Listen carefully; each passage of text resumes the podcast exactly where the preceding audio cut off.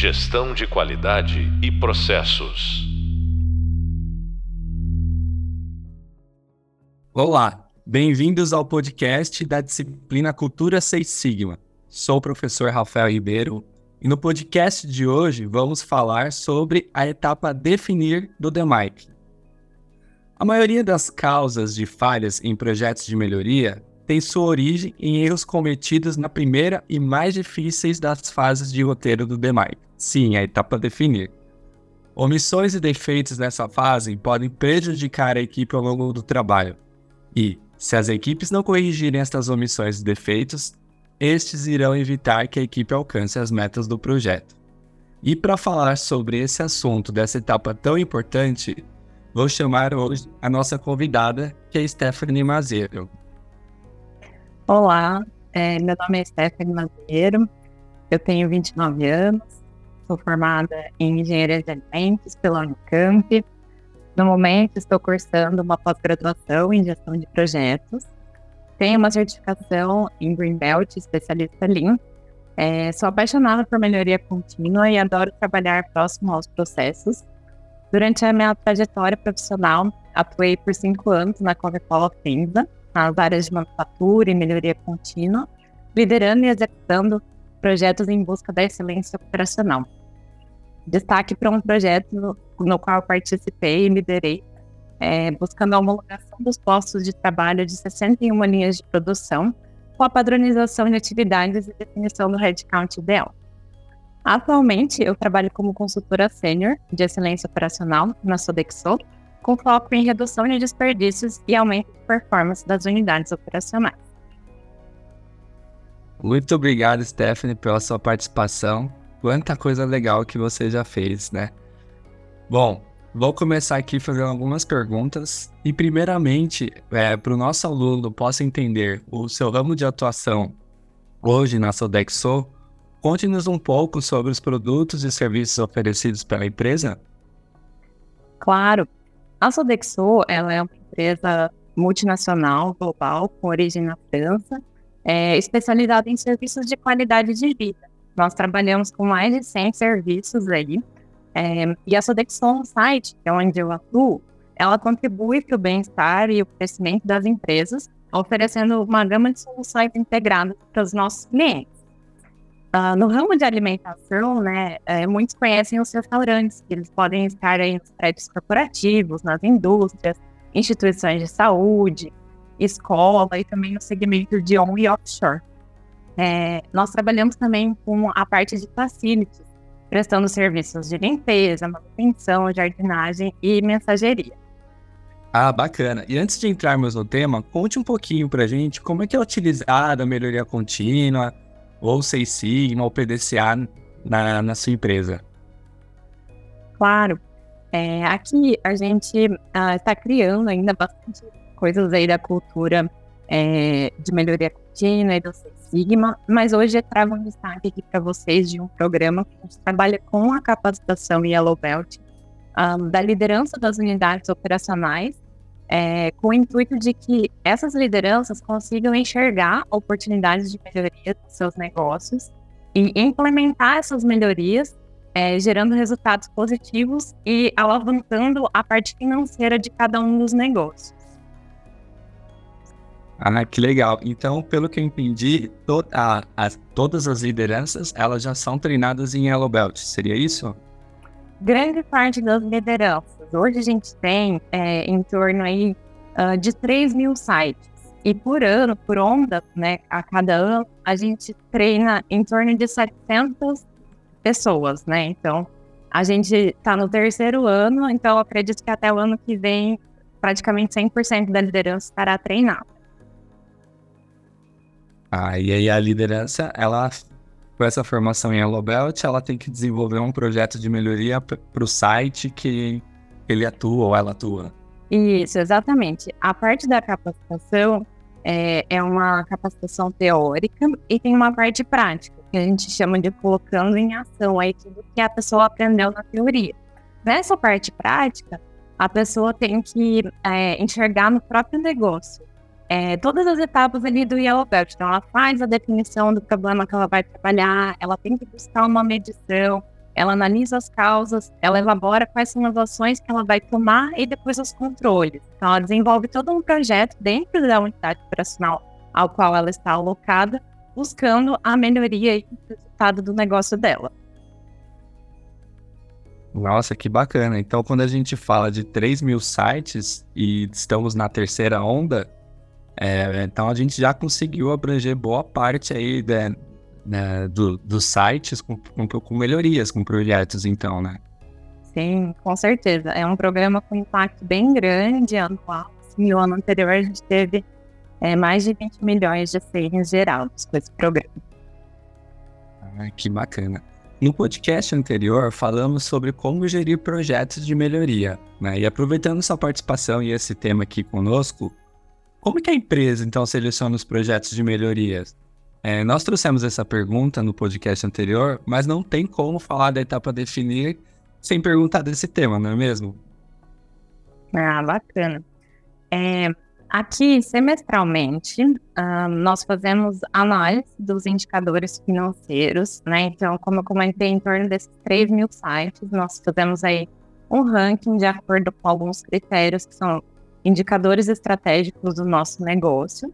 É, e com base na performance financeira, a gente consegue selecionar quais as unidades que estão com a pior performance, digamos assim, né, com oportunidade de melhoria no resultado, é, e com isso a gente tem a lista de unidades.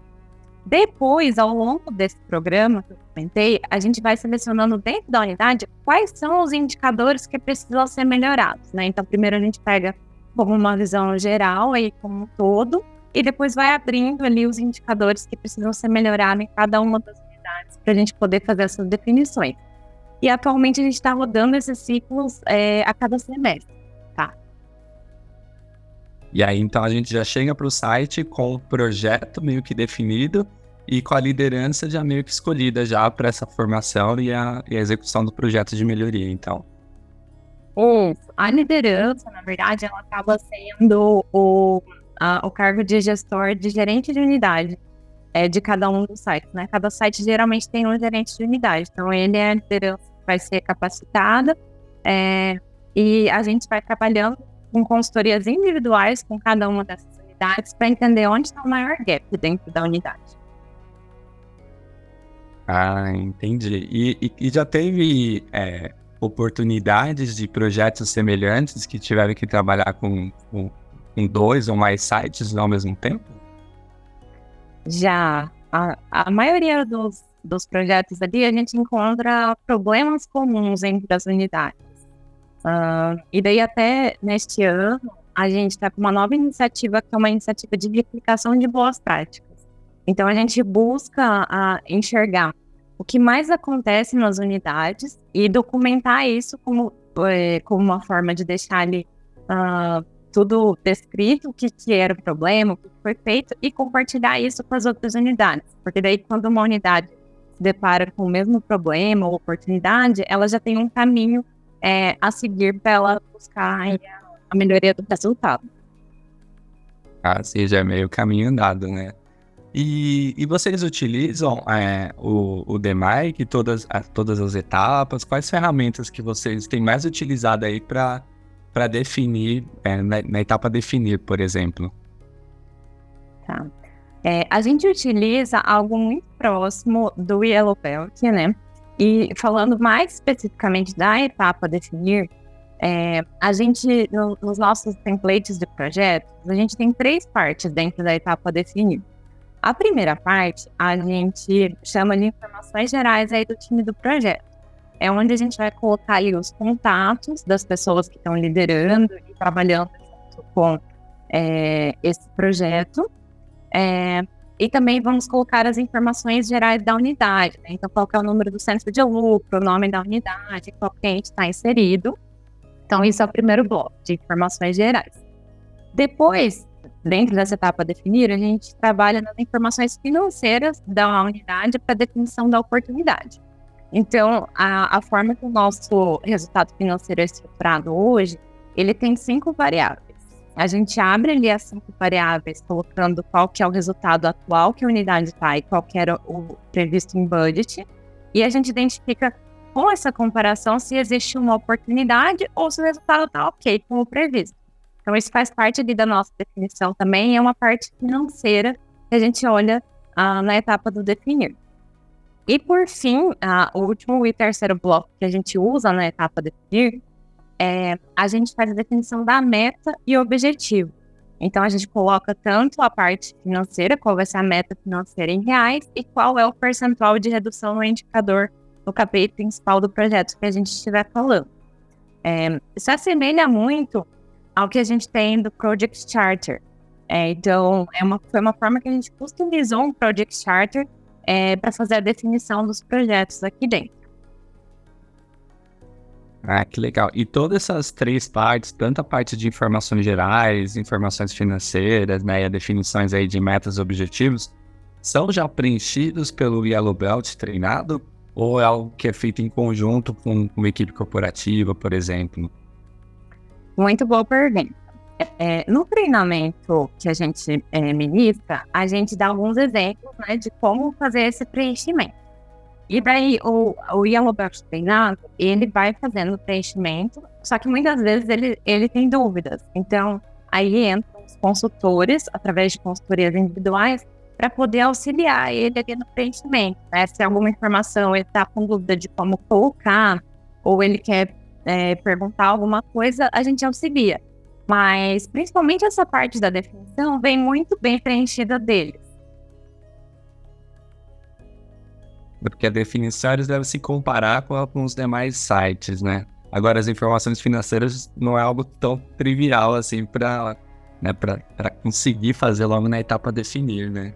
Eles têm bastante contato com essa parte financeira aqui dentro. É, a gente costuma dizer que cada site nosso, cada unidade, ela é um negócio próprio. Então, os, os gestores dessas unidades, eles têm bastante contato com qual é o resultado financeiro, eles que elaboram o budget, então é, é, um, é uma informação financeira, só que, que eles conseguem pegar de uma forma relativamente tranquila. Então, por isso que eles acabam conseguindo preencher.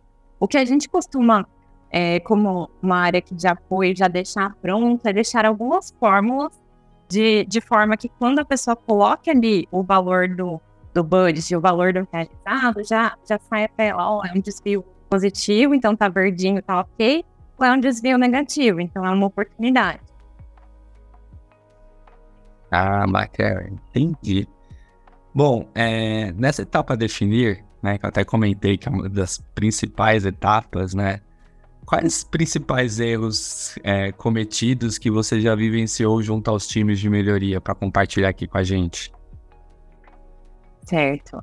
É, nessa etapa de definição, algumas ocorrências que eu já, já tive com projetos é, foi questão de escopo mal definido. E no definir que é importante a gente estar tá com o escopo é, certinho de qual que é o projeto. Então, já, já tive projetos que o escopo foi muito abrangente. É, e aí eu recomendo muito a utilização de uma ferramenta bem simples, mas que eu gostava muito de utilizar, que é o dentro e fora, né? Para ficar bem delimitado ali o que, que vai estar tá dentro do escopo do projeto, o que, que vai estar tá fora, né? Quanto mais específico a gente for, eu acredito que maiores as chances da gente atacar um problema, né? Identificar uh, as causas do problema. É, outro erro bastante cometido também é, é não documentar uh, qual vai ser o time envolvido e qual a dedicação, né? Uh, isso tem muito uh, a ver quando a gente monta um Project Charter, é, deixar isso bem discriminado ali. Quem vão ser as pessoas do time, quais áreas né, eles é, fazem parte e qual vai ser a dedicação. Porque depois, ao longo do projeto, acontece muitas vezes do gestor da área falar assim, não, mas eu preciso desse meu recurso aqui em outra coisa, não no projeto. Então, é muito importante deixar isso definido porque a gente precisa né, desse time do projeto para conseguir fazer toda a construção. É, e um último ponto aí de, de erros aí, aprendizados, é de não usar os dados históricos aí na definição do problema. Né? Então, querer fazer uma definição do problema sem olhar aí para trás, o que já aconteceu, principalmente quando a gente estiver falando é, de um indicador recorrente aí na companhia. Né? Eu acho que os dados históricos, eles ajudam aí a quantificar as oportunidades e entender os comportamentos dos indicadores. Né? Então, ajuda aí numa definição boa do problema. Nossa, muito bacana. Você comentou aí da, da ferramenta dentro e fora, e ela é uma, uma ferramenta muito simples né, e uhum. ajuda muito também no alinhamento junto com os stakeholders e com os sponsors, os champions dos projetos também, né? Porque muitas vezes é, a gente acaba atacando uma parte né, daquele indicador, né? Porque quando tudo é prioridade, nada é prioridade. Uhum. E aí aquele escopo pequeno acaba sendo melhorado e o sponsor, o champion, acaba querendo cobrar um todo, né? Quando você tem essa ferramenta dentro e fora, logo na etapa definir, você consegue validar também as expectativas, né? Com o sponsor, com o champion, ó, a gente, a equipe do projeto vai olhar, é isso, isso tá dentro do projeto, né? O fora é o que a gente não vai olhar nesse momento, ajuda bastante também na, nessa validação, né? Sim, perfeito. E a parte também da dedicação das equipes é extremamente importante, porque no começo pode ser que é, todo mundo fica muito animado, a etapa definir, a gente vai colocar lá as informações gerais, financeiras, e aí depois, quando a gente começa a ir talvez para a etapa medir, que fica algo mais robusto, que precisa de uma dedicação, precisa ir para o Gemba, né, ver o que está acontecendo, para validar de fato, o tempo dedicado é extremamente importante, né? Então, acho que esses, esses erros que você é, comentou, compartilhou aqui com a gente, ele reforça muito também a comunicação e transparência com, né, com os champions e sponsors, né? Porque você valida o que está dentro do scope, você valida o tempo de dedicação das equipes, né? E os dados históricos também, né? Quando tem dados históricos, né? Tem essa premissa uhum. também. Que às vezes muitas coisas surgem do feeling. Não sei se acontece aí ou vocês têm um, um acompanhamento, uma base de dados muito sólida, ou, ou tem muitos projetos que surgem aí de um, ou de um achismo ou de um feeling das pessoas ou, ou através do cliente. Tem, ou, ou vocês são muito baseados mesmo nos dados? A gente é, tem alguns dados dessa parte financeira, até que tem bastante, só que quando a gente vai é, entrando um pouco mais no indicador, né, abrindo um pouco mais o indicador, daí a gente se depara com um problema bem grande de dados, né. É, não, por não ser um ramo industrial, muitas coisas a gente não tem aquela coleta de dados automática, então é, é mais uma planilha que a pessoa está lá preenchendo, e daí às vezes a pessoa não preenche a planilha, então acaba não tendo dados. Então, muitas vezes, quando chega ali na etapa medir, a gente acaba tendo que fazer um plano de coleta de dados mesmo, porque, porque não temos esses dados. É bem comum de acontecer. Que legal. Bom, falando agora, a gente falou aí, deu algumas dicas, né, para os nossos alunos de alguns erros cometidos, né? E vamos falar agora de cases de sucesso, né? Exemplos de boas práticas aí de projetos de melhoria. Você pode compartilhar algum exemplo aí conosco? Posso sim. É, durante aí a minha experiência de trabalho anterior, que eu comentei com vocês que eu já trabalhei na Coca-Cola Penza, né? Um projeto que me marcou bastante com a utilização aí do Demind, foi um projeto que a gente conseguiu aplicar a metodologia praticamente completa aí, é, era um projeto de redução de perda de latas em uma linha de produção, né? É, então, seguindo todo o passo a passo da metodologia aí, o resultado alcançado foi uma redução no indicador de 1% para 0,5%, aí gerando impacto financeiro na casa de 500 mil. É, e o que eu defino assim como grande sucesso desse projeto uh, foi definir lá no início do projeto quais seriam os SKUs que a gente ia trabalhar. Então, com uma análise ali dos indicadores, a gente foi vendo ah, quais são os SKUs que apresentavam maior perda. Ah, desses que apresentavam maior perda, é, vamos fazer medições focadas para entender ali onde estão ah, as maiores perdas. Fazendo as medições, a gente conseguiu identificar ali o que estava causando alguns locais da linha de produção ter uma perda acima do normal. E com isso, conseguimos aí propor ações né, para mitigar essas causas aí Uh, e no final, claro, documentar todas as melhorias que foram feitas para a gente poder sustentar os resultados, né? Então foi assim, um projeto que marcou muito porque foi a utilização completa ali do DMIC e para mim o sucesso veio muito da etapa definir, de ter certinho é, aonde a gente ia é, atacar, onde a gente ia é, buscar as maiores reduções. Aí vocês trabalharam estratificando é, todos os produtos e aí definiram o escopo através dessa estratificação, é isso? Isso, perfeito. Ah, e aí você conseguiu ter o maior foco aí para as próximas etapas e aí conseguir aí um, um resultado de sucesso. Muito bacana, hein? Bom, é, sobre é, saindo um pouquinho talvez das empresas, né, e aí querendo mais ouvir também sua opinião para compartilhar a gente nesse post, podcast. Como você enxerga o Lean Six Sigma né, dentro do cenário atual, com tantas metodologias e ferramentas novas que vão surgindo a cada momento? É uma ótima pergunta, né? A cada, a cada dia a gente que vive imerso nesse mundo de gestão de projetos, a gente vê uma nova ferramenta, uma nova metodologia é, chegando, né? É, mas falando assim a, da visão do Lean Sigma, é, eu enxergo assim como uma ferramenta robusta, né, uma metodologia robusta que a gente deve utilizar para projetos complicados, né? Quando o que eu digo com relação a projetos complicados, né? Quando a relação uh, de causa e efeito precisa de uma análise um pouco mais aprofundada, né? É, porque assim, na minha visão, se é o problema ser resolvido por algo simples, algo direto, já sei o que, que eu preciso fazer, uma metodologia simples, um PDCA resolve o que eu preciso, né? Ah, e se for algo muito, muito complexo, é, algo que nunca foi visto, eu não tenho ideia de qual que é a relação ali de, de causa e efeito, eu vou precisar experimentar muito, daí eu acho que o caminho acaba sendo outro, mais voltado para metodologias ágeis, alguma coisa, um design sprint, inovação. É, e quando não é nem, nem isso de experimentação e nem algo simples, é, daí eu creio que a melhor ferramenta é utilizar ali o, o Lean Six Sigma.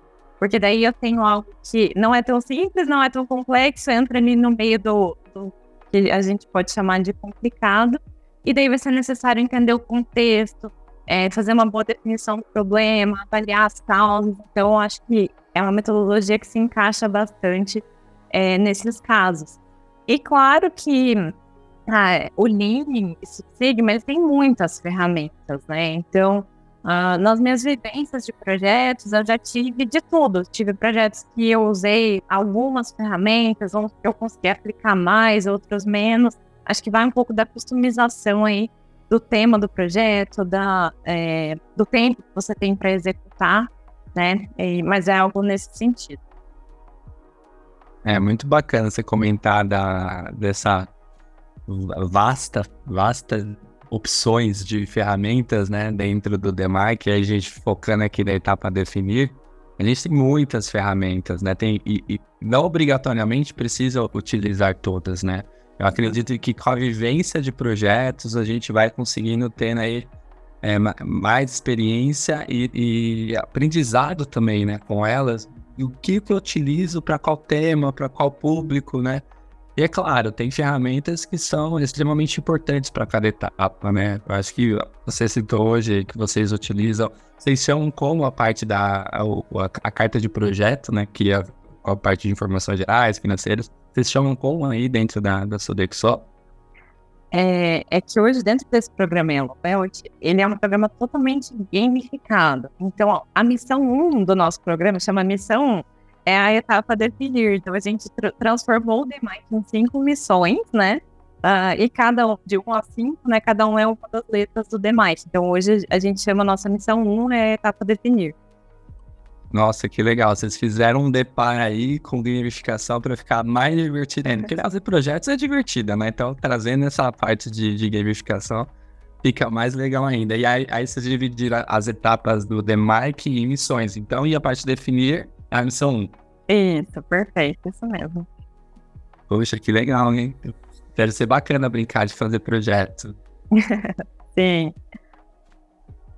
É, sobre a, é, reforçando a nossa etapa aí, né, definir, e a gente, nossa disciplina aqui é a cultura Seis Sigma, né? O que, que você deixa aí de dica para os nossos alunos, uma dica de sucesso ou algo até sobre a vivência dentro da cultura Seis Sigma?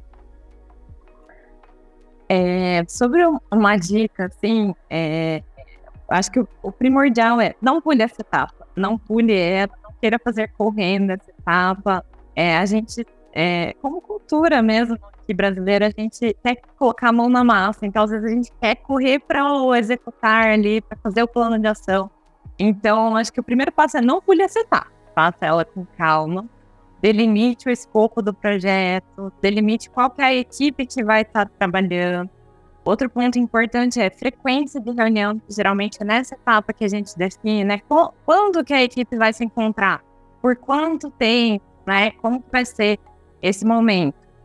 É, eu acho que essa etapa é uma etapa chave aí para o sucesso de todo o projeto uh, e também como dica documente tudo é, com relação ao projeto aí. Monte um project chart, é, tenha um, um, local que você possa documentar todo o andamento aí do projeto. É, é muito importante isso, até para vocês usarem aí quando alguém quiser dar uma fugidinha do projeto, né? A pessoa não posso, não, agora eu vou falar em, outro, em outra coisa. Não, gente, lembra que ó, a gente definiu o plano, vai ter uma dedicação de 20% do tempo, né? Então, isso, isso é tudo ali na etapa definir. Então, façam ela com carinho aí, porque em muitos projetos ela vai ser uma das etapas-chave aí que vai, vai te ajudar a conseguir seguir esse projeto até o final. É, você, você reforçou um ponto importantíssimo que é a parte de né, ter a paciência, né? A parte de definir, tem gente que quando vai começar a fazer o projeto quer passar rápido, porque acha que é uma fase, ah, é só. O problema eu já sei qual é, né? Vamos logo medir. Mas tem todo essa, esse trabalho, essa validação, né? É, sobre escopo, sobre pessoas, sobre metas, né? Sobre ganhos financeiros, né? Sobre até mapeamento de riscos, às vezes, ao, ao, dependendo dos temas, né, a gente tem que fazer esse mapeamento de riscos também logo no, no começo para ver se a gente vai conseguir dar andamento né, para as próximas etapas. Então, é, reforço novamente que é uma etapa extremamente importante. Ela não é trivial, então tem que ser feita assim com muita atenção, né? E, e principalmente muita validação. Eu acho que até eu vou comentar essa como dica, porque não adianta também a gente fazer tudo nos mínimos detalhes de, da forma que tem que ser feito e não tiver as validações necessárias, né? Por exemplo, o tempo de dedicação das pessoas. Tem que ter a validação, né? Do supervisor, do líder, da, da, do colaborador, né? Do participante do projeto. A meta tem que estar validada também com aquilo que a, a, a estratégia está exigindo. Então, simplesmente façam com carinho e, nós, e, e, e, novamente, reforçando, né, Stephanie? Documente tudo para que tenha uma etapa a definir bem feita, né? Sim, com certeza. vai ser chave aí pro, pro sucesso do projeto de vocês. Dicas de sucesso, muito legal. Agora, é, sobre a parte de, de pessoas, eu fiquei com uma curiosidade. Vou até fugir um pouco do roteiro aqui o, as pessoas que a, as pessoas que fazem parte do projeto, elas elas são da mesma equipe do líder do projeto? Como é que funciona isso dentro da unidade? Sim, hoje é, para esse programa específico, né, as pessoas que fazem parte aí da equipe do projeto, é, elas são da equipe do, do líder aí do projeto. Então, é, para esclarecer um pouquinho mais, né, a gente tem ali um vou dar um, um exemplo, um restaurante é, que está dentro ali de alguns dos nossos clientes, um, e dentro do restaurante a gente tem ali o gerente de unidade e tem as pessoas que estão abaixo dele. Hoje, uh, o time do projeto é esse gerente liderando com uh, algumas pessoas né, do time dele, que são as pessoas que vão ajudar aí, é, a definição do problema, vão ajudar na coleta de dados, ajudam bastante na hora de fazer uma análise ali é, um estical, assim, porquês, né? Então, acaba hoje sendo, nesse programa que a gente tem, uh, a, o gestor com a, a equipe dele. Mas uh, tem um outro programa que a gente tem aqui, é que daí ele é um pouco mais multidisciplinar, tá? Daí a gente tem é, pessoas de outras áreas da companhia é, trabalhando aí é, para alguns sites que a gente acaba fazendo uma definição um pouco mais estratégica, e daí vão pessoas de áreas diferentes para trabalhar num projeto uh, mais focado, mais parecido com o Kaizen. Então, quando, quando é esse, esse segundo é, modo de trabalho que eu comentei com vocês, daí é algo mais específico, parecido com o Kaizen. Ah, entendi. E vocês estão trabalhando com gamificação. Aí eu fiquei curioso também, porque para mim gamificação já é um reconhecimento muito legal, porque você está se divertindo, resolvendo problema, aprendendo, contribuindo com a empresa. Tem algum sistema também de reconhecimento dessa gamificação? Ou a gamificação já é um sistema de reconhecimento de trazer diversão aí para o trabalho? Não, tem um reconhecimento sim, e esse programa ele é bem famoso por conta dessa parte do reconhecimento. É, a gente aqui, os consultores, né, como equipe de apoio aí, a gente busca fazer os reconhecimentos é, mensais aí de quem está se destacando, né, então as pessoas que já acessaram é, as missões, a parte do treinamento, as pessoas que já entregaram ali o, as, as etapas né, preenchidas, Uh, e como ele, ele é um programa gamificado, a gente acaba falando aqui dentro até que ele é um jogo. Porque a cada missão cumprida, o jogador ganha pontos. E a gente vai formando ali um ranking dos jogadores. E no final do ano, né, esse programa ocorre durante todo o ano fiscal. No, no final do ano fiscal, é, os melhores classificados ali, tem vários critérios, né, para a gente poder formar esse ranking. A gente dá premiações financeiras, a gente dá troféu, é, dá gift cards, faz um evento de reconhecimento. Então, assim, é um, é um evento enorme para trazer ali o reconhecimento das pessoas que mais se destacaram ao longo do ano. Então, o pessoal joga mesmo para ganhar. Que legal, tem essa de treino é treino, jogo é jogo. Então, né, começou a missão 1, é jogar nas cabeças para ir conseguindo os prêmios, então. É isso mesmo. Ai, que legal, Stephanie. Nossa, a nossa conversa tá muito bacana. Vários aprendizados e dicas bacanas que a gente tá deixando aqui. Mas tá chegando ao fim, né? E eu tenho uma última pergunta também para fazer, né? E eu acho que você, como consultora de projetos, compartilhou também é, a, a vivência, né, como líder de projetos, né? E queria que a gente deixasse aí uma dica, né, para quem está ingressando, né? Temos alunos que estão tendo esse contato pela primeira vez da cultura Seis Sigma, né? E, e queria saber de você aí, qual dica você daria para quem está ingressando, querendo entender mais sobre a cultura Seis Sigma, querendo buscar a formação em Belt, né? A gente fala bastante aqui na disciplina sobre essas certificações, né? E aí, queria saber, ouvir um pouquinho de você, que dica você daria para os nossos alunos aí? É, olha, como gestora de projetos aí, pessoa que já liderou e participou de muitos projetos, uma dica é, que tem um pouco de relação com o que a gente falou aqui já, é, mas que eu vejo que muitas vezes é, acaba ficando um pouco esquecido, é pensem que as pessoas, as pessoas são a chave do sucesso de um projeto. Então, envolva as pessoas certas, é, busque trabalhar com times multidisciplinares, porque é, são times que se completam, que cada um vai ter ali uma parte do conhecimento que vai ser necessário para conduzir um projeto. É, envolva os donos do processo, né, que vão, os processos que vão ser melhorados ali, capacite as pessoas. Muitas vezes as pessoas elas já já sabem praticamente o que precisa fazer, mas às vezes elas não não são ouvidas, né? Então, ouça o que as pessoas têm a dizer, é, crie sinergia entre as áreas envolvidas aí, e no final, com certeza, com isso, vocês terão é, aí sucesso em seus projetos. E, como uma segunda e última dica aí, é, busquem essa capacitação. Acho que quem, para quem gosta dessa parte de gestão de projetos, é, é uma capacitação que traz muitas ferramentas, né? Que traz muita parte de metodologia e você consegue usar coisas a, até no seu dia a dia, né? Não necessariamente só em um projeto. Você consegue usar algumas ferramentas aí até no seu dia a dia. Que bacana, né? Novamente a gente fala de. Não tem como não falar da cultura sem falar de pessoas, né? Uhum. E, e a gente traz bastante isso também na, na disciplina, né? A parte de pessoas e, e, a parte também de, de, capacitação, né? É uma capacitação que está sendo bem vista, né, pelo, pelo mercado, então faz total sentido é, a gente trazer e reforçar isso que traz, querendo ou não, são profissionais mais capacitados, né?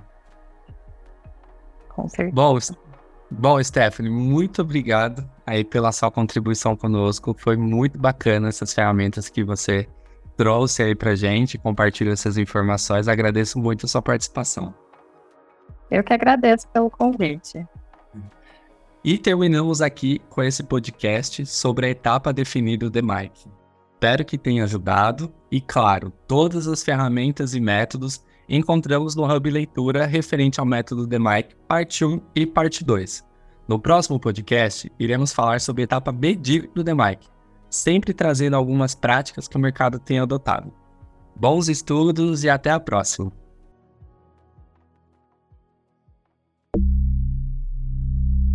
Gestão de qualidade e processos.